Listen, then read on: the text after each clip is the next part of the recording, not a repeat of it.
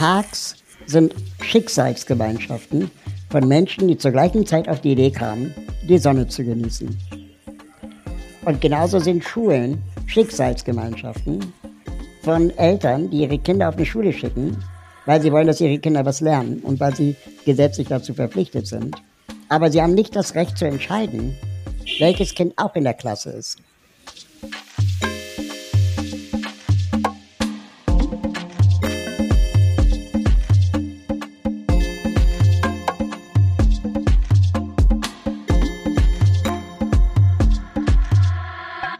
Hallo und herzlich willkommen zu Diaspora Talk Podcast. Wir teilen Perspektiven aus der Diaspora Community. Wir sind Tanja Schäffler und Rafael Sanchez Moreno. Schön, dass ihr heute da seid und zuhört. Wir haben heute zu Gast Raúl Aguayo Krauthausen. Raúl ist ein Aktivist für Inklusion und Barrierefreiheit und seit vielen Jahren ein kräftiges und relevantes Sprachrohr für alle Benachteiligten. Seit seinem ersten Lebensjahr wohnt er in Berlin. Geboren ist er aber in Lima, Peru. Täglich engagiert er sich für diese Themen und ist im regelmäßigen Austausch mit Deutschlands bekanntesten Künstlerinnen und Aktivistinnen. Außerdem setzt er sich für soziale Projekte ein, so zum Beispiel für die von ihm selbst in Lebens gerufene Initiative Sozialhelden. In seinem aktuellen Buch Wie kann ich was bewegen? Die Kraft des konstruktiven Aktivismus konfrontiert er uns mit der Fragestellung, wie wird aus politischem Protest politisches Handeln? Beziehungsweise, wie kann ich als einzelner Mensch Einfluss nehmen? Kurz gesagt, wie kann ich etwas bewegen? Raoul, schön, dass du heute bei uns bist. Hallo, danke für die Einladung. Ich übergebe an Tanja ähm, für unser schönes Kennenlernspiel. Genau. Auch nochmal von mir. Schön, dass du da bist. Mhm. Äh, wir spielen immer Entscheide dich. Ich werfe einfach zwei Begriffe in den Raum und du entscheidest dich ganz spontan aus dem Bauchgefühl, was dir eher zusagt und wenn du magst, kannst du auch sagen, warum du dich dafür entschieden hast. Wenn nicht, dann sagst du einfach weiter und dann. Ähm, okay. Ja, genau. Cool. Okay, ich fange einfach an. Wasser mit oder ohne Kohlensäure? Definitiv ohne. Ähm, ohne. Da habe ich ganz starke Gefühle. Äh, das war auch ein großes Problem, als ich Kind war. Ich war öfter in Südamerika ähm, weil ein Teil meiner Familie dort lebt und auch weil ich viel Urlaub da gemacht habe. Und ähm, da soll man ja kein Leitungswasser trinken. Und dann gab es halt immer Cola, Fanta, Sprite. Und ich hasse Kohlensäure. Und musste dann immer schütteln, bis äh, die Kohlensäure raus ist. Und das hat ewig gedauert. Und danach war sie immer noch drin. Und irgendwann habe ich dann Säfte getrunken, aber die gibt es ja auch nicht überall. Ja, also es, es war eine harte Zeit. Ich kenne das von mir. Ich, ähm, ich mag, ich, ich mag tatsächlich Cola, aber ich mag kein Wasser mit Kohlensäure. Irgendwie bilde ich mir ein, dass diese, diese Perlen wehtun. Ich weiß nicht, was das ist, aber naja. Ja, ist ähm, gruselig. ich mach mal weiter. Ähm, was habe ich denn hier noch für coole Fragen? Film mit oder ohne Untertitel?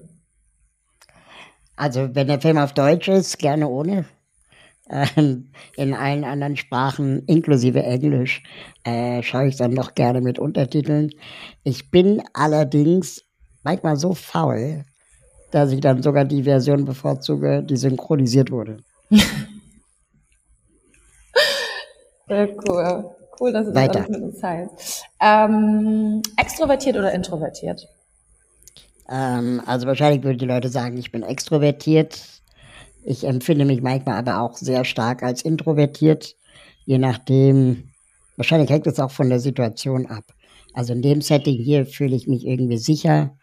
Wenn ich irgendwo neu bin und vielleicht auf Hilfe angewiesen bin oder so, dann bin ich eher schüchtern. Mhm. Ich habe noch zwei Fragen. Gerne. Spülmaschine oder selber abspülen? Definitiv Spülmaschine jede Maschine, die einem das Leben erleichtert, ist eine gute Maschine. äh, wir haben auch Staubsaugroboter und einen Wischroboter zu Hause, aber die machen mehr Arbeit, als sie einen Arbeit abnehmen. Ja, habe ich auch schon gehört. Und dann die letzte Frage. Flugzeug oder Schiff? Hm. Hm. Also ich würde die Bahn nehmen, wenn es geht. Äh, bei Schiffen, da hat man ja auch nichts Gutes. Mhm. Ähm, was so, sagen wir mal, diese, diese, ähm, wie heißt das, diese Rohölverbrennung, die die da halt machen, ähm, mhm. das ist ja auch extreme Umweltverschmutzung. Fliegen sollte man ja in Greta Thunbergs Zeiten auch vermeiden, weil sie auch recht hat. Insofern bleibe ich wahrscheinlich auf dem Kontinent. Sehr cool. Danke, danke für deine Antworten und ich gebe weiter Ach so, an. natürlich kann ich noch äh, äh, eine Perspektive dazugeben. Ja. Also wenn ich fragen müsste, äh, wenn ich die Frage beantworten müsste, dann wahrscheinlich das Schiff, weil im Flugzeug hätte ich zu sehr Angst, dass mein Rollstuhl kaputt geht beim B- und Entladen. Mhm. Beim Schiff hätte ich vielleicht noch die Chance, ähm, mit dem Rollstuhl über eine Rampe aufs Schiff zu kommen, dann dort in einer Kajüte zu leben mit dem Rollstuhl, sodass er nicht in den Kofferraum geworfen wird und dabei kaputt geht. Ja. ja. Dankeschön. Ich gebe weiter an Raphael. Danke. Ähm, Raul, wir steigen einfach direkt ein mit einem brandaktuellen Thema, der uns alle beschäftigt und so scheiße ist, wie es ist. Wie erlebst du aktuell die Krise? Insbesondere, wie erlebst du die Krise in Bezug auf die marginalis marginalisierte Gruppen? Schwieriges Wort. Was, was kriegst du mit momentan? Ich frage gerade, welche Krise du meinst. Ich habe irgendwie das Gefühl, die Krisen geben sich ja so, sagen wir mal, die Klinke in die Hand. Also die Corona-Krise, die haben wir wahrscheinlich gerade hinter uns. Aber ich nehme mal an, du ne, meinst die äh, Krise äh, in der Ukraine. Ähm, ich bin sehr viel auf Social Media unterwegs und ähm, man liest da ja eine Menge, was äh, alles passiert und das ist ja alles sehr schrecklich.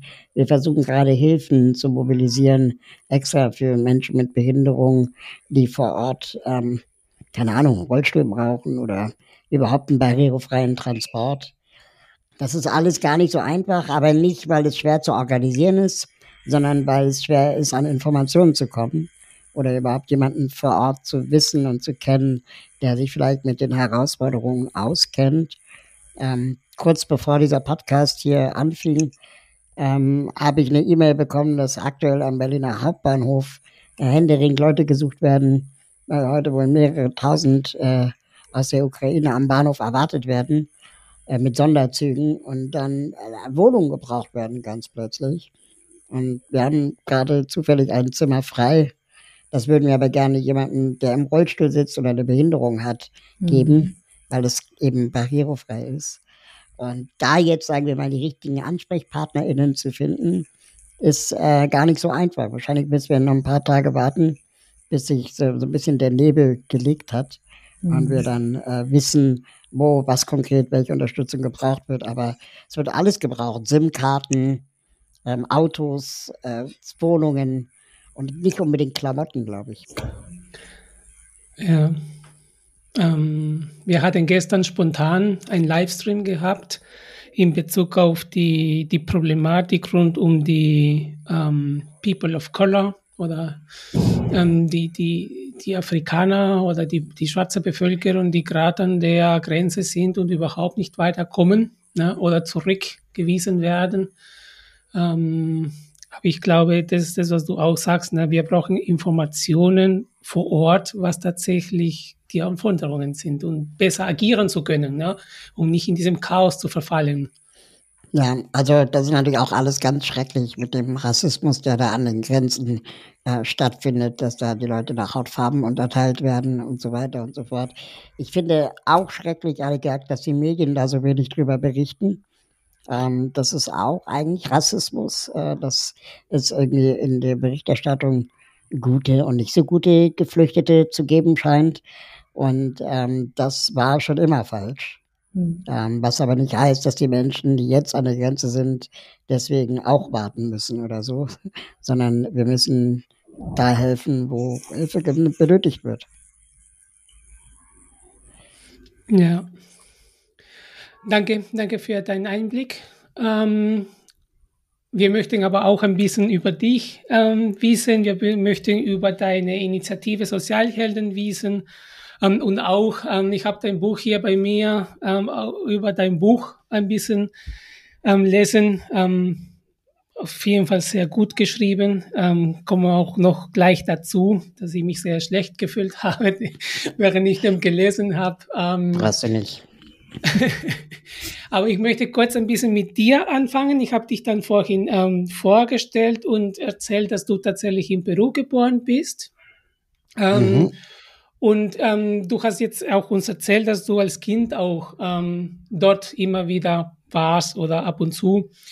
Ähm, hast du Erinnerungen an, an deinem Geburtsort, an, dem, an Peru als Land oder Südamerika? Hast du noch Kontakt mit der Sprache, mit der Kultur? Würde mich einfach persönlich interessieren.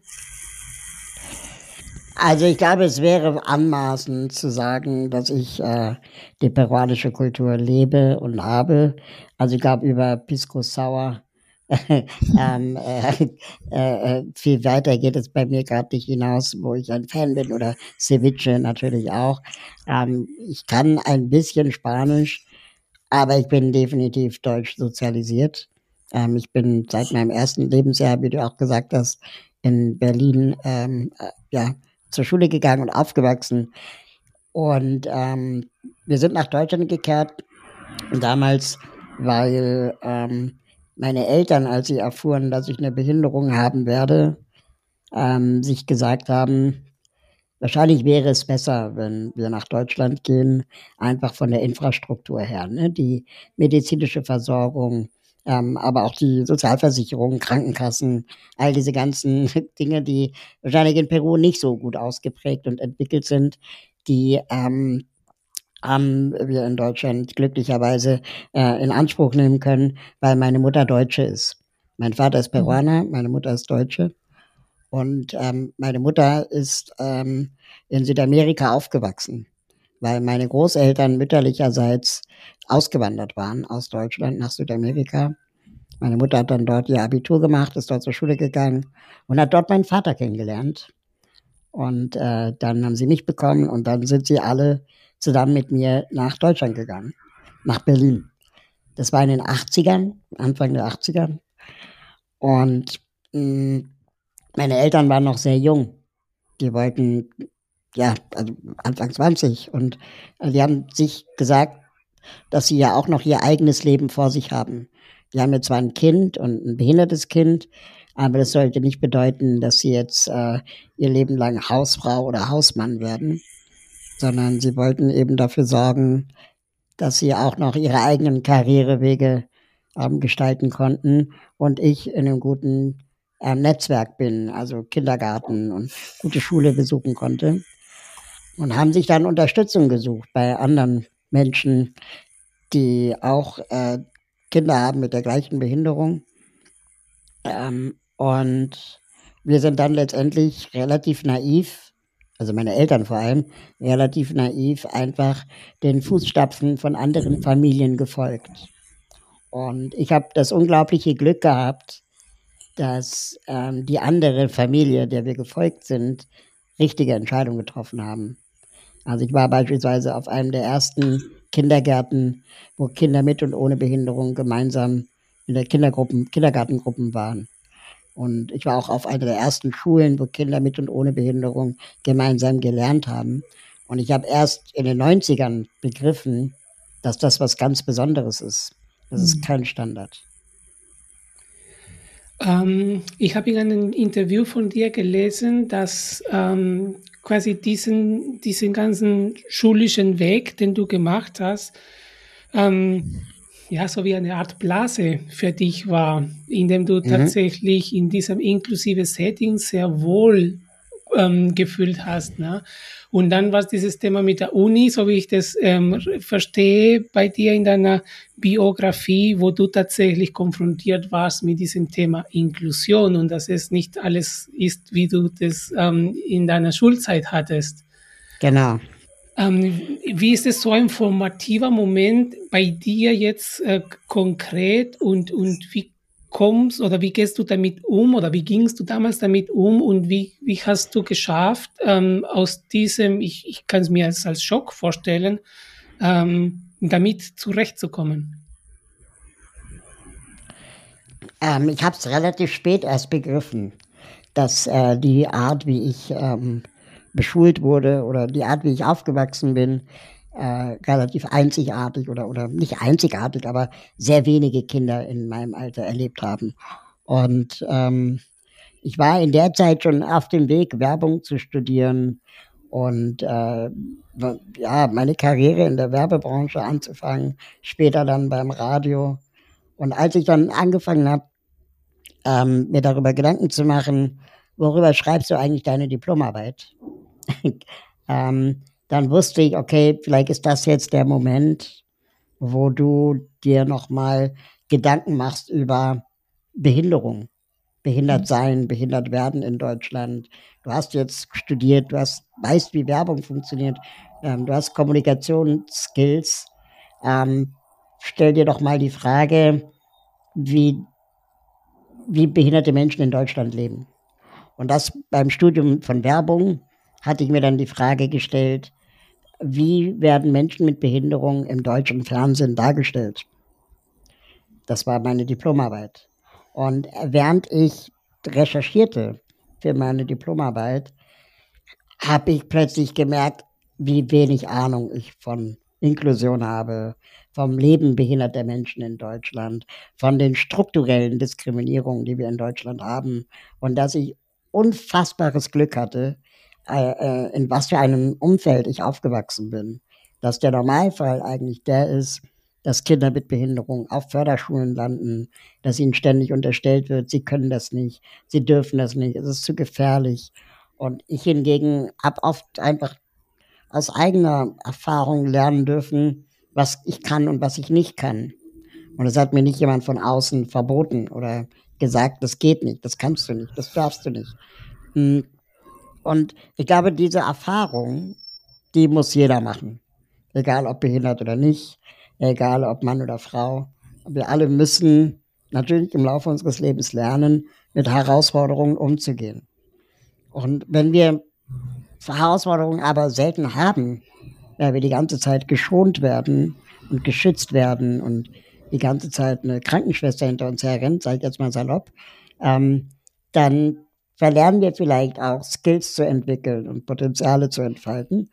Und in den Medien werden behinderte Menschen oft einfach als Opfer dargestellt. Das heißt, wenn jetzt du auch noch als behinderter Mensch Filme guckst, wo zufällig jemand im Rollstuhl auftaucht und der ist aber traurig, dann fand ich das als Kind schon komisch, warum alle von mir erwarten, dass ich jetzt auch traurig sein muss. Ähm, oder die Leute haben mir auf der anderen Seite unterstellt, ich müsste besonders schlau sein, weil ich ja nicht laufen kann. Also was, was für ein Blödsinn. Ähm, ich war auch schlecht in Mathe ne? und, ähm, und kann nicht laufen. Bin ich jetzt doppelt gestraft oder ist es einfach normal? Ähm, und all diese Fragen fing ich mir dann plötzlich an, in meiner Diplomarbeit mir selbst zu stellen und merkte dann, okay, offensichtlich müssen wir nochmal darüber nachdenken in Deutschland, wie über behinderte Menschen geredet wird, berichtet wird, wie sie dargestellt werden. Und wir stellten fest, dass ausschließlich nicht behinderte Menschen definieren und entscheiden, was über behinderte Menschen gesagt wird. Ja, mhm. ähm, und, und was sie dürfen, was sie machen. Also von der Behindertenwerkstatt über, ähm, keine Ahnung, was behinderten Menschen zusteht. Behinderte Menschen werden sehr schnell als Kostenfaktoren gesehen, als äh, Menschen, die anderen zur Last fallen. Aber es wird nicht die Frage gestellt, ähm, äh, was können behinderte Menschen zur Gesellschaft eigentlich beitragen. Und damit ja. meine ich jetzt nicht im kapitalistischen Sinne, sondern vielleicht auch so Empathie, ähm, Kunst, äh, überhaupt Gemeinschaft sind ja auch Werte, die wir oft ein bisschen ähm, vergessen. Mhm. Und lange Rede, kurzer Sinn, uns fiel auf, dass selbst NGOs, die sich für das Thema Behinderung einsetzen, fast zu 100 Prozent von nichtbehinderten Menschen geführt werden. Mhm. Und das ist ja das ist ja so absurd, wie, wie wenn der, ähm, die Initiative Schwarze Menschen Deutschland von Weißen geführt werden würde. Ja, ähm, und ich, ich frage mich, warum gäbe es beim, bei der Initiative Schwarzer Menschen einen Aufschrei, wenn da weiße Menschen im Vorstand säßen? Aber warum gibt es bei der Aktion Mensch keinen Aufschrei? Mhm. Und ähm, diese ähm, Perspektive versuchen wir äh, in Deutschland mitzugeben. Aber es gibt natürlich auch eine Menge Kritik daran. Also ähm, es geht zum Beispiel nicht ohne nicht behinderte Menschen. Also so genauso wie wir Feminismus nicht ohne Männer hinbekommen, ähm, werden wir auch nicht Inklusion ohne Nichtbehinderte hinbekommen. Das heißt, natürlich arbeiten auch bei uns nichtbehinderte Menschen, aber eben nicht in der Führungsetage allein. Mhm. Jetzt habe ich viel geredet, tut mir leid. Ähm, sehr, sehr wichtig, was du sagst. Wir hatten ähm, gestern in unserem Livestream dieses Thema mit der Deutschen Bahn und nur Ukrainer dürfen einsteigen. Ähm, und da war, haben wir uns gefragt, wie kommt so ein Chef von der Deutschen Bahn auf die glorreiche Idee, um das so zu formulieren, zu sagen, nur Ukrainer dürfen rein und die anderen nicht. Und dann haben wir ein bisschen philosophiert, ähm, was hätte dieser Mensch gebraucht in der Entscheidungsfindung, um zu sagen, alle dürfen rein. Ja? Ähm, und da kommen wir tatsächlich, wir sind nicht weitergekommen, aber wir sehen einfach diese Wand des, ähm, dass es so, so fest verankert ist in den Systemen und in den Köpfen, unbewusst, dass sie es nicht mal merken, dass sie alle benötigen, um bessere Entscheidungen zu treffen. Ne? Ja, also ich nehme mal an, ähm, ich will es keinem unterstellen, aber ich habe manchmal das Gefühl, dass die Deutschen sind halt auch Paragraphenreiter, ne? Die brauchen irgendwie, die brauchen irgendwie eine Regel. Eine Regel, an der sie festmachen, dass auch wirklich nur die, die es verdient haben, nach wessen Aussage auch immer, dann diesen, diese Dienstleistung in Anspruch nehmen.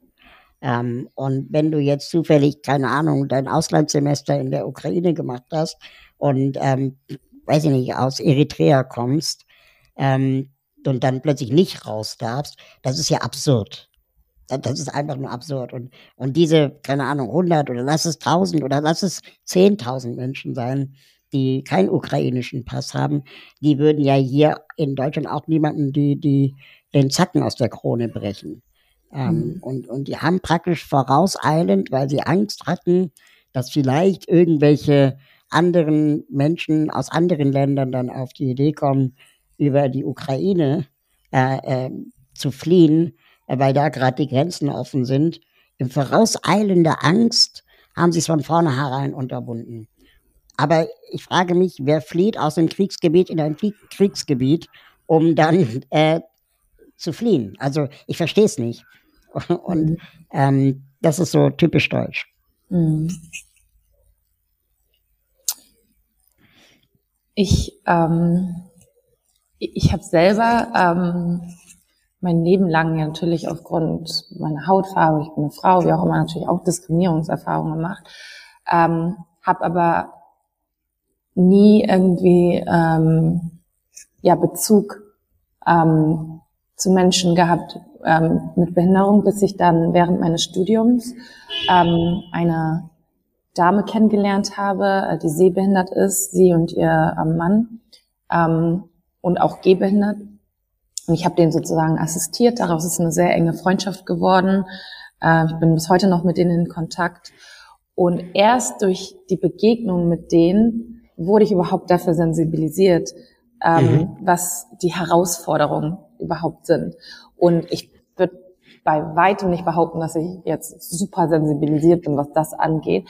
Aber das waren so wirklich Kleinigkeiten, also wo ich echt niemals gedacht hätte, keine Ahnung, dass, dass das so den Alltag ähm, für die für der Alltag sowieso vielleicht schon für sie schwierig gewesen aufgrund der Behinderung, aber weil gewisse Menschen um sie herum teilweise überhaupt ähm, irgendwelche Vorurteile haben oder wie du schon meintest, irgendwelche irgendwelche ja, Bilder von Menschen mit Behinderung haben und das immer wieder auch versuchen, auf einen überzustülpen. Das, das hat mich so erschrocken.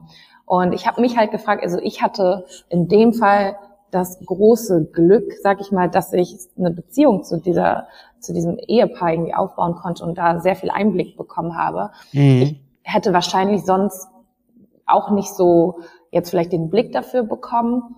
Ähm, ich würde natürlich auch von mir behaupten, dass ich äh, trotzdem niemals irgendwie Menschen diskriminiere, was wahrscheinlich nicht stimmt. Man macht das immer irgendwie unterbewusst, wenn man sich nicht damit auseinandersetzt. Aber ist das sozusagen die eigentlich, also ich frage mich halt die ganze Zeit, okay, wir können ja nicht immer wieder diese Ausrede benutzen und sagen, mhm. ja, ich kenne ja niemanden im, in meinem Umfeld und ich habe damit nichts zu tun und das betrifft mich nicht und deswegen mache ich, was ich will. Das ist ja sozusagen diese Haltung, die es in Deutschland gibt und das ist für mich halt mittlerweile einfach eine Ausrede. Deswegen habe ich gestern schon im, im Gespräch gesagt. Ähm, ich weiß, ja. dass du mit deiner Arbeit sehr viel machst, um darauf aufmerksam zu machen, aber ähm, wie, wie siehst du das? Ich finde das gerade alles, ich habe gerade Gänsehaut äh, zu dem, was du gesagt hast, weil du in deiner, in, in deiner äh, Aussage oder Erzählung eigentlich schon alle Antworten mitgeliefert hast. Äh, finde ich super spannend. Also Antworten, die ich jetzt geben würde. Ähm, also die These, die ich vorweg schicken würde, wäre, dass du als äh, jemand mit selbst erlebter Diskriminierungserfahrung ähm, von dir aus heraus schon sagst, du schließt gar nicht aus, dass du dich selber auch mal diskriminieren könntest. Also, also ich kenne viele weiße Männer, die das nicht sagen würden. Ähm, dann, äh, dass du weißt, was es bedeutet, wenn ähm, über ein immer sowas übergestülpt wird, ähm, ohne da, was vielleicht gar nicht der Wahrheit entspricht. Also ich nehme mal an, du gehst nicht weinend ins Bett, weil du kein weißer Mann bist, und du wachst auch nicht morgens auf und stellst fest, huch, ich bin ja kein weißer Mann und bist traurig. Und genauso ist es oft bei behinderten Menschen auch. Also ähm, ich gehe auch nicht weinend ins Bett, weil ich nicht laufen kann. Und ich wache auch nicht weinend auf und stelle fest, verdammt, ich brauche einen Rollstuhl, sondern ich habe mich halt irgendwie dran gewöhnt und bin sicherlich von bestimmten Situationen genervt. Ähm, aber in der meisten Zeit, wenn ich aus mir herausblicke, dann fühle ich mich nicht behindert. Ja. Ähm, also wenn wir jetzt einen Podcast machen, ist es auch relativ egal, ob ich sitze im Rollstuhl oder ihr sitzt auf dem Bürostuhl oder keine Ahnung, worauf ihr sitzt, ja. Also aktuell liegt ja gar keine Behinderung vor. Hm, und die Behinderung entsteht immer erst im Zusammenspiel aus der eigenen körperlichen Beschaffenheit ähm, und der Umwelt. Ähm, das heißt, wenn wir jetzt zum Beispiel kein äh, kein Bild hätten, dann wäre es auch, sagen wir mal, ähm, und du mir nicht sagen würdest, dass du eine schwarze Frau bist und ich jetzt nur auf deinen Namen gucken würde, würde ich da auch nicht drauf kommen. Ja?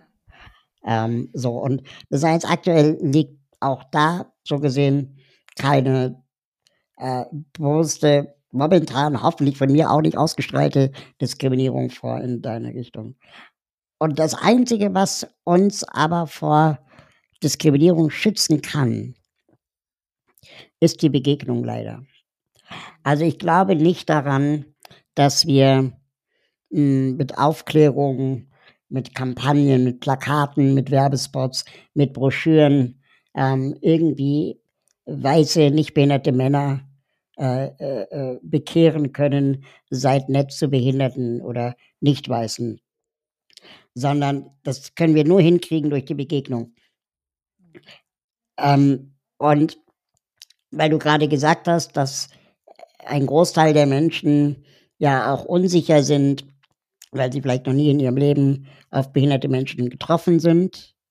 Ähm, je länger wir diese Begegnung nicht haben, desto größer werden ja auch unsere Ängste. Ne? Also als Kind hast du ja weniger Berührungsängste als wenn du irgendwie 40 bist. Hm. Und, und du hast weniger ähm, Vorurteile vielleicht auch.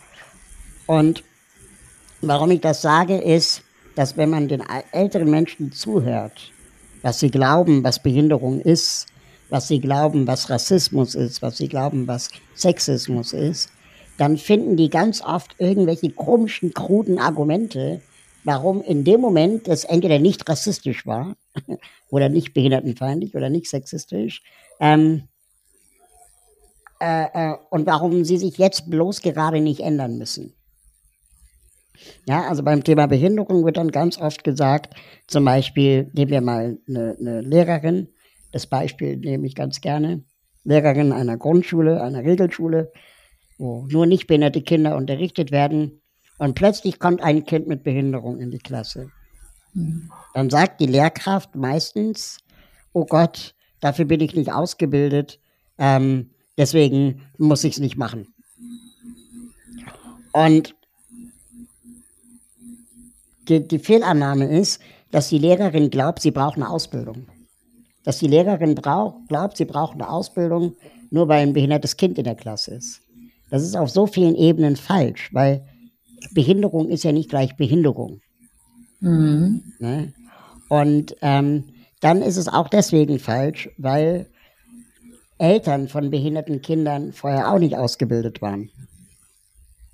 Also warum glauben Sie eigentlich, ähm, haben sie dann den Anspruch, sich vorher erstmal fortbilden zu müssen, bevor sie sich mit dem Thema Behinderung auseinandersetzen, wenn Eltern das Recht ja auch nicht hatten.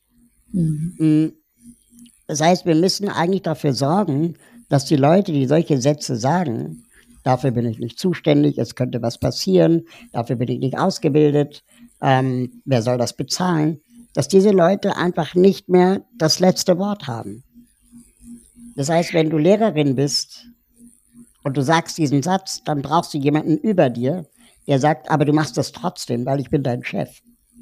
Und weil das in Deutschland so gemacht werden muss. Dass wir mhm. Kinder nicht nach Diskriminierungsmerkmal Behinderung aussortieren dürfen. Aber weil es diesen Chef, diese Ansage von oben nicht gibt, können LehrerInnen sowas sagen und alle sagen, oh ja, stimmt. Mhm. Und so ist es beim Thema Rassismus genauso. Also wir haben, als die Menschen ähm, 2015 in Deutschland Schutz gesucht haben, aus anderen Ländern, ähm, gab es plötzlich in den Schulen Willkommensklassen. Willkommensklassen, die vollgesteckt waren mit Kindern mit Fluchterfahrung. Mhm. Wir wissen eigentlich aus der Pädagogik, dass wenn du, wenn du marginalisiert in einen Raum steckst, die alle zusammen eine traumatisierende Erfahrung hatten, dass das garantiert keine gute Erfahrung für alle ist. Und natürlich wird ihr Abstand im Deutschlernen ewig groß und ewig lang bleiben, weil niemand in der Klasse Deutsch mit denen spricht als Kind, von Kind zu Kind. Das heißt, wir müssen eigentlich immer dafür sorgen, dass die Begegnungen zwischen Kindern mit und ohne Behinderung, zwischen Kindern mit und ohne Fluchterfahrung ausgewogen ist. Natürlich macht es keinen Sinn, oder ist es vielleicht auch gefährlich, wenn du der einzige Schwarze in einer Klasse bist? Das kann auch Mobbing sein. Aber wenn du einer von fünf bist unter, keine Ahnung, 15 Nicht-Schwarzen oder ein behinderter Mensch unter, oder zwei behinderte Menschen unter 15 Nicht-Behinderten, dann ist das auch okay. Also es sollte den gesellschaftlichen Schnitt repräsentieren und nicht neue Ghettos bilden. Mhm. Und wenn wir das geschafft haben, also die Begegnung erreichen, dass Nichtbehinderte nicht mehr sagen können, damit will ich nichts zu tun haben, sondern einfach in der, in der Situation das einfach mal kurz aushalten müssen, dann dauert es zwei, drei, vier Tage und alle haben sich aneinander gewöhnt. Und wenn es dann noch Probleme gibt, dann wird man Lösungen finden. Aber von vornherein immer auszugehen, es gibt Probleme, ist genau die Explosion, die alle Marginalisierten mhm. äh, in Deutschland erleben. Ähm, ich bin dir unendlich dankbar für diese Lehrstunde. Ich habe eine Tochter, das habe ich dir noch nicht erzählt. Ich habe ich hab drei Kinder und meine jüngste Tochter, die ist hörbeschädigt. Mhm. Und die kommt jetzt in die Grundschule. Ähm, in, in September beginnt sie dann ihre Grundschule ähm, ähm, und es ist so, dass wir tatsächlich geschafft haben, äh, mit ganz viel Mühe Ähm, ich habe einmal von dir auch den Satz gehört, na, 50 Prozent können wir selber machen, 50 Prozent brauchen wir Glück. Ne?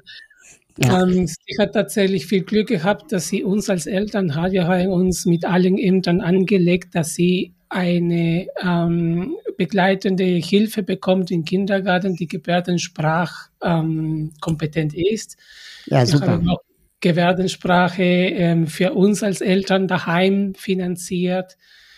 Und ich, ich, ähm, ich kann mich sehr gut erinnern, als wir in dem Kindergarten waren, die ähm, Kita-Leitung war voll offen für unsere Tochter.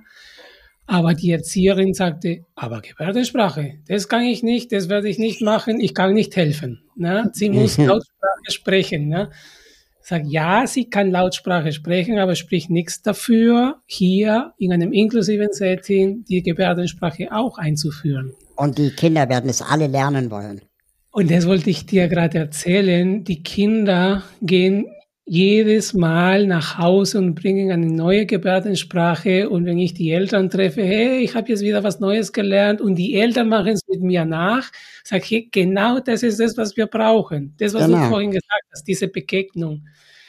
Und als wir uns mit dem ganzen Thema Schule beschäftigt haben, das war echt tatsächlich ein Kopfzerbrechen, weil da bist tatsächlich konfrontiert mit, ja, äh, es gibt einfach die Schule für Hörbeschädigte, da soll sie hin. Und ich habe gesagt, nee, wir haben so viel gute Erfahrungen mit der Begegnung gemacht, dass wir möchten, dass sie in die, ich hasse das Wort, Regelschule geht, ähm, mhm. weil was ist nicht Regel, ne? also das ist echt ein komisches Satz, also in die, in die, in die Schule geht ähm, und konnten eine, eine offene, ähm, eine offene Schulleitung finden, die gesagt hat, ja, ich freue mich auf deine Tochter. Ne? Und ich gucke, dass es irgendwie funktioniert. Und ich suche tatsächlich, da hat sie schon mal das, was du gesagt hast, ne? ich suche auch eine, ähm, in dem Fall äh, Lehrerin, ähm, weil in der Grundschule fast oder ganz viele Lehrerinnen es gibt. Ich suche eine Lehrerin für deine Tochter, die offen genug ist für die ganzen Themen. Damit eben diesen Vorwand nicht kommt, bin ich nicht dafür ausgebildet. Ne? Ähm, also ich, ich habe es tatsächlich selbst ähm, ähm, in, in meinem Familienkreis erlebt. Ähm, aber das, was du sagst, die Begegnung. Und ich denke aber die ganze Zeit in diese, das, was du auch gesagt hast, diese Ausgewogenheit. Hast du eine Idee, ähm, wie wir in diesem, weil wir jetzt von Bildung geredet haben, ne, unterschiedliche Bildungssysteme, inföderalistische Systeme und alles so zersplittert. Wie kriegen wir Ausgewogenheit in den System rein? Also, ähm, ich beschäftige mich in letzter Zeit sehr viel mit diesem Thema. Und sicherlich ist der Föderalismus in Deutschland ein großes Problem.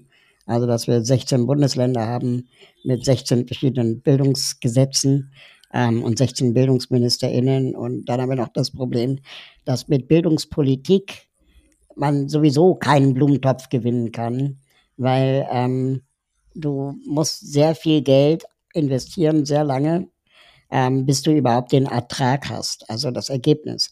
Kinder gehen 13 Jahre zur Schule. Und diese 13 Jahre ist aber keine Bildungsministerin im Amt. Das heißt, sie investiert viel Geld, ist schuld, weil sie viel Geld ausgegeben hat. Aber die Früchte ernten dann zwei Generationen nach der Bildungsministerin oder dem Bildungsminister. Und ähm, das ist ein Problem, glaube ich, dass dieser dieser kurzfristige Effekt in der Bildungspolitik sehr schwer zu bekommen ist.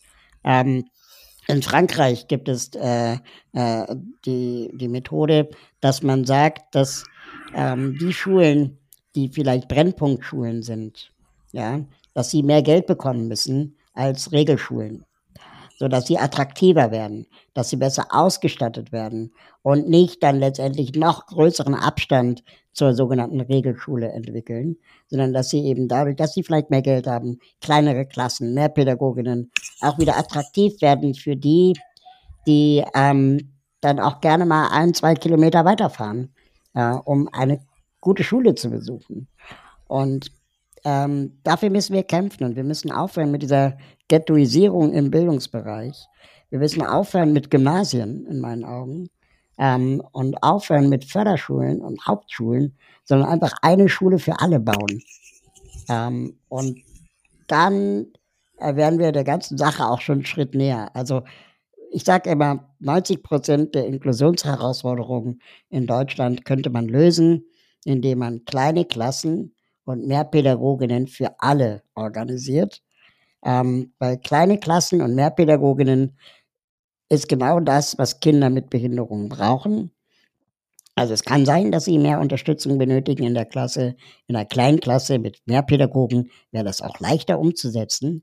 Aber, und das ist, glaube ich, auch ein ganz wichtiger Aspekt, den wir in der, in der Menschenrechtsbewegung und der Inklusionsbewegung auch immer wieder nach vorne spielen müssen. Kleine Klassen und mehr Pädagoginnen, davon profitieren vor allem die nicht behinderten Kinder, weil sie sind nun mal 90 Prozent.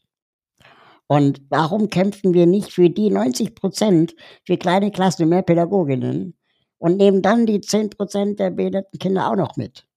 Anstatt, dass wir das immer so umdrehen, dass die Kinder mit Behinderung das Problem sind und die nicht behinderten Kinder müssen trotzdem in Schulklassen gehen mit 32 Schülern und einem halben Lehrer.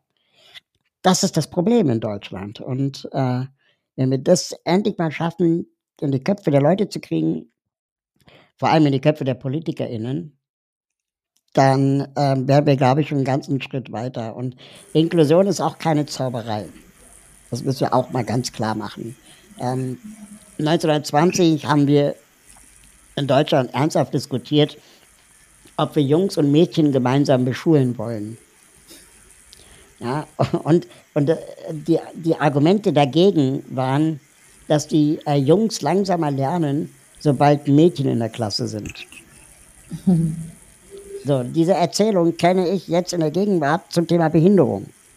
Die Kinder äh, ohne Behinderung lernen langsamer, sobald Kinder mit Behinderung in der Klasse sind. Weil die könnten ja stören, die könnten ja den Lehrer in Anspruch nehmen, was auch immer. Und ganz ehrlich, wenn wir uns 1920 entschieden haben, dass wir Jungs und Mädchen gemeinsam beschulen, dann müssen wir einfach jetzt nichts anderes machen, als genauso entscheiden, dass wir Kinder mit und ohne Behinderung gemeinsam beschulen, weil die Argumente sind keine besseren. Und wenn ein Kind, das gehörlos ist, das blind ist, mehr Unterstützung benötigt als ein nicht blindes Kind, dann müssen wir diese Unterstützung organisieren. Und das Geld ist ja da, weil diese Unterstützung kommt ja an Förderschulen. So, wir müssen das Ganze dezentralisieren und die beste Schule ist immer die in der Nachbarschaft und nicht die, wo dein Kind 400 Kilometer weit durchs Land fahren muss, um an die spezielle Schule zu kommen. Ja, oder ins Internat, ne? Ja, genau. Ähm, Raoul, ich habe dein Buch noch nicht fertig gelesen, aber ich bin noch dran, den tatsächlich fertig zu lesen, ähm, weil es tatsächlich für mich persönlich schwere Kost ist, ähm, weil ich mich entweder schuldig fühle oder ein bisschen schlecht fühle, auf jeden Fall.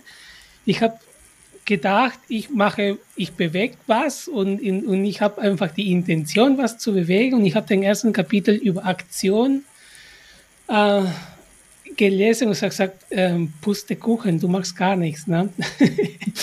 und, und, und, und, und lügst dich selber und sagst, ja, du machst was und du bist toll und das stimmt überhaupt nicht. Ähm, und dann war es tatsächlich balsam für meine Seele, den nächsten Kapitel mit der Begegnung. Na, weil das ist tatsächlich ein, ein bisschen das, was wir gerade sprechen.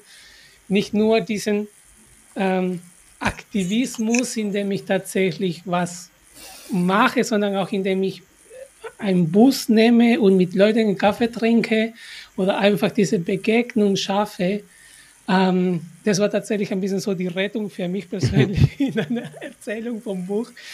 Ähm, weil ich glaube, um, um das ist ein bisschen so, wo wir mit diesem, mit diesem Podcast und mit dieser Diaspora-Community unterwegs aktuell sind. Also natürlich, es gibt die Aktivisten, aber es gibt, glaube ich, schon eine ganz große Bewegung, die versucht, durch die Begegnung durch, durch den Versuch auf Augenhöhe mit den anderen zu machen, ein bisschen das Thema ins Rollen zu, zu bringen. Du bist mhm. schon über, was weiß ich, 20, 15 Jahre mit dem Thema na, beschäftigt und es hat sich nicht viel bewegt. Ähm, wie, wie können wir sowas funktional machen? Wie können wir tatsächlich Teilhabe und Integration, Inklusion äh, funktional machen? Hast du da uns. Also erstmal würde ich dir gerne das schlechte Gewissen versuchen zu nehmen, ähm, weil es muss ja auch nicht jeder Aktivistin sein. Und ihr macht ja mit dem Podcast sicherlich auch ähm, äh, eine Arbeit, die auch nicht jeder macht. Und äh, Leute, die euch hören, kommen vielleicht auf neue Ideen, neue Gedanken und so weiter. Ähm, ich finde es trotzdem wichtig, und das gilt auch für mich, dass wir uns immer selbstkritisch hinterfragen. Ne? Also ist das eigentlich, was ich mache, nur damit ich meine Miete bezahlen kann oder damit ich einen netten Abend habe? Oder ist das, was ich mache, wirklich irgendwie zielführend? Und die Frage stelle ich mir auch, vielleicht auch viel zu oft, führt oft auch zu Sinnkrisen. Ne? Also gerade in so extremen Zeiten wie jetzt, ähm, wo, wo, wo Russland die Ukraine angegriffen hat, ist eigentlich alles egal, weil da draußen ist Krieg. So. Und ähm, das ist natürlich auch zermürbend, gerade für AktivistInnen. Was ich spannend finde, und das ist etwas, ähm, worauf ich mich in den nächsten Jahren konzentrieren möchte, ist eben genau diese Frage der Begegnung. Wie können wir Begegnung schaffen? Also lass uns mal, liebe Grüße, ähm, lass uns mal ähm, ein für alle Mal ähm, äh, äh, aufhören mit diesem ganzen Aufklärungszirkus. Ja, also Plakate, Werbespots, Broschüren. Weil am Ende des Tages erzählen diese Plakate, Werbespots und Broschüren nichts anderes als behinderte Menschen sind auch Menschen. Habt euch alle lieb. so, erstens ist es eine Binsenweisheit. Also natürlich sind behinderte Menschen auch Menschen, genauso wie Frauen auch Menschen sind. Oder People of Color auch Menschen sind. Dass man das überhaupt sagen muss, ist eigentlich schon beschämend. Ähm, und zweitens, ähm, der Adressat meiner Kommunikationskampagne, eines Werbespots, einer Broschüre, welches Mandat hat diese Person überhaupt? Also kann diese Person überhaupt etwas verändern? Ist diese Person überhaupt das Problem? Also warum ist, gehen wir wirklich immer davon aus, dass meine Nachbarin oder mein Nachbar ein Problem damit hat, dass es People of Color in Kreuzberg gibt oder dass es Menschen mit Behinderung in der Klasse gibt? Vielleicht ist es ihr auch einfach scheißegal. Und wir investieren Millionen in Werbekampagnen von Soziallotterien, von Wohlfahrtsverbänden, die eigentlich immer erzählen, ja Mensch, Leute, wir müssen auch nur alle lieb haben. Das ist nämlich die zweite Lüge, weil wir müssen uns nicht alle lieb haben. So, es ist unser gutes Recht, behinderte Menschen auch zu sagen, sind Arschlecker, anstrengend, was auch immer, wenn man es nicht pauschal macht. Es kann sein, dass ich ein Charakterschwein bin. Und ich habe es genauso verdient, dass man mir das sagt, wie wir das jeden anderen Menschen auch sagen würden. Das heißt, dieser Zirkus, habt euch alle lieb, ist eigentlich auch falsch.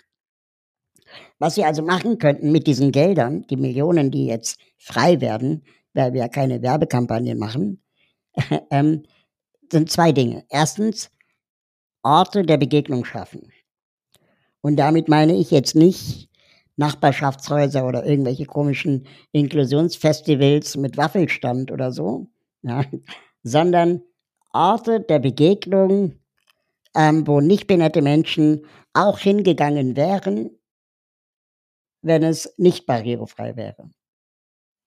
Versteht ihr, was ich meine? Also Love Parade, ähm, äh, Berghain mit Alkohol und Drogen.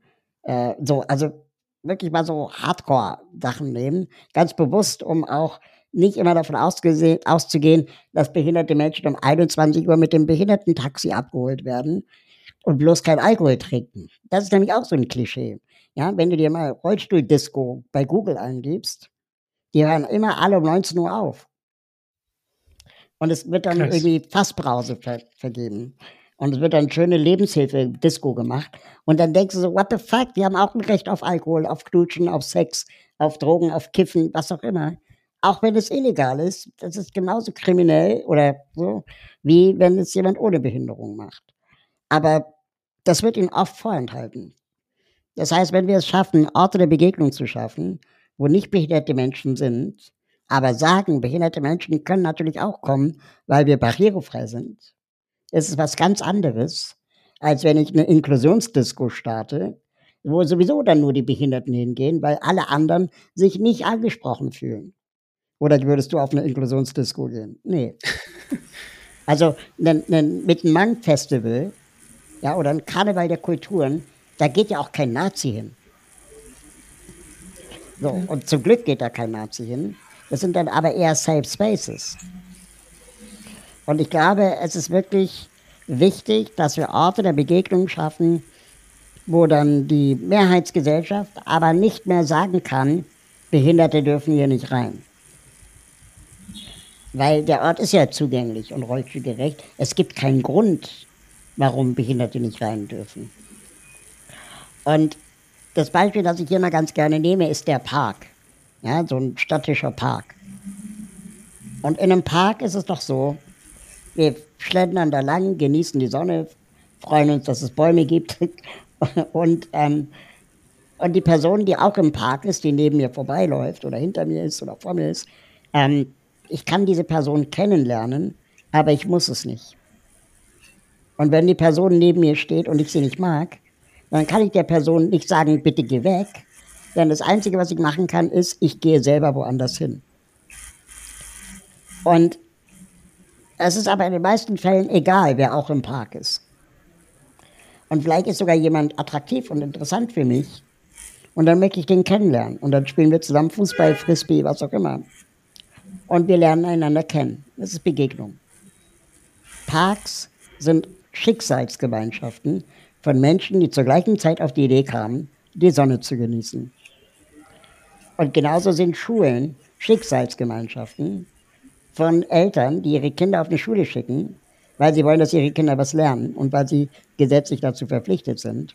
Aber sie haben nicht das Recht zu entscheiden, welches Kind auch in der Klasse ist. Das heißt, wir brauchen mehr Schicksalsgemeinschaften, um Begegnungen zu erzeugen, wo wir nicht das Mandat haben zu sagen, du darfst hier sein oder du darfst hier nicht sein. Der Einzige, der im Park entscheiden darf, ob du da sein darfst oder nicht, ist vielleicht die Polizei, wenn, wenn du dich irgendwie krass fehlverhältst. So. Aber da muss schon eine Menge passieren, bevor die Polizei dich aus dem Park rausholt. Also, ich spreche jetzt mal für mich, kann man durchaus vorstellen, dass äh, keine Ahnung, im Görlitzer Park bestimmte Menschen eher gejagt werden als andere, was auch ein Problem ist, aber dann mhm. reden wir über Rassismus und nicht mhm. über Behindertenfeindlichkeit. Ähm, krass. Ich ähm, wollte eigentlich die ganze Zeit ähm, vorher reingrätschen und fragen, was können wir dann machen? So, was sind Orte der Begegnung? Und ich habe selber gerade, als du erzählt hast, gemerkt, dass ich schon so spezifische Sachen dann im Kopf hatte ähm, und gar nicht das so gesehen habe, dass wirklich im Alltag einfach das normalisiert werden muss, dass einfach alles, was Menschen ohne Behinderung machen, da Menschen mit Behinderung auch natürlich teilhaben und dabei sind und dass das gar nicht irgendwie getrennt werden muss oder es Special Occasions geben muss, wo man dann irgendwie zusammenkommt. Ähm, ja, ich ähm, fand es mega schön, was du alles gerade erzählt hast. Und habe mich irgendwie gefragt, jetzt weil die Zeit also schon fast um ist oder eigentlich schon um ist.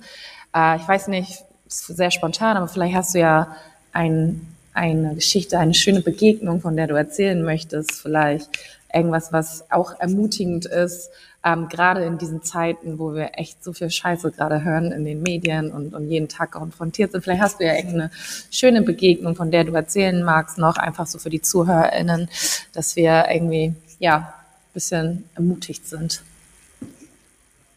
Ich weiß, es ist sehr. Ähm also, ähm, ganz ehrlich, ich glaube, es gibt viel mehr schöne Begegnungen, als wir äh, uns vorstellen. Äh, ich werde ja oft so über Diskriminierung gefragt und dann picke ich natürlich die Perlen raus, die man gut erzählen kann. Ne? Das kennen wir mhm. ja alle. Ähm, und natürlich werde ich als behinderter Mensch anders diskriminiert als ihr vielleicht. Mhm. Ähm, aber nicht unbedingt mehr. Mhm. Im Gegenteil, es gibt super schöne Begegnungen äh, auf der Straße. Ähm, hatte ich jetzt neulich erst wieder bei uns in der Nachbarschaft. Ich wohne halt hier schon ein paar Jährchen. Ne? Und ähm, dann Kinder sind ja immer zum Beispiel besonders neugierig. Und äh, wenn dann Kinder ihre Eltern fragen, ah Mama, warum ist denn der so klein oder warum sieht denn der so aus, dann ist es total interessant, mal zu gucken, was die Eltern antworten. Mhm. Ja, weil Kinder dürfen in meinen Augen alles fragen erstmal. Ähm, natürlich können Kinder auch Arschlöcher sein, da braucht man nichts vormachen. Aber ähm, sie wissen dann oft nicht besser. Und wenn Eltern dann sagen, da guckt man nicht hin, oder ihre Kinder anlügen und sagen, der hat Schmerzen, oder wenn, wenn Kinder sa äh, Eltern sagen, der hat aber ein tolles Auto, ne? dann lügen sie ihre Kinder an. Weil ich glaube, ein Kind weiß, dass ein Rollstuhl kein Auto ist. Das, äh, so, so so unintelligent sind Kinder jetzt auch nicht. Und ähm, schön finde ich dann zum Beispiel, und das passiert häufiger als man denkt, wenn Eltern dann ihren Kindern sagen, ähm, es gibt große Menschen und es gibt kleine Menschen. Und das ist einfach die Wahrheit. Mhm. So, und man muss dann auch oft gar nicht so viel mehr erklären, weil Kinder dann einfach darüber nachdenken und dann eigentlich die Frage auch schon fast wieder vergessen haben und sich dann dem nächsten Thema widmen oder so. Oder sie steigen dann ins Detail ein und wollen dann wissen, wie der Rollstuhl funktioniert, ähm, wie schnell der fährt und so. Und das kann man ja beantworten. Mhm. Aber wenn Eltern zu ihren Kindern sagen, du bist ja auch noch klein, zum Beispiel, dann wissen Kinder auch, dass das was anderes ist. Mhm. Weil sie wissen ja, dass sie selber auch größer werden. Aber hier vor ihnen steht ein kleiner Mann, der kein Kind mehr ist. Ne? Und dann sagen die diese Wörter auch. Die sagen dann sowas wie, guck mal Mama, ein Babymann. Und das ist irgendwie süß, aber das ist eine tolle Beschreibung von, von, mhm. einem, von, ne, von Größe und, und irgendwie Bart.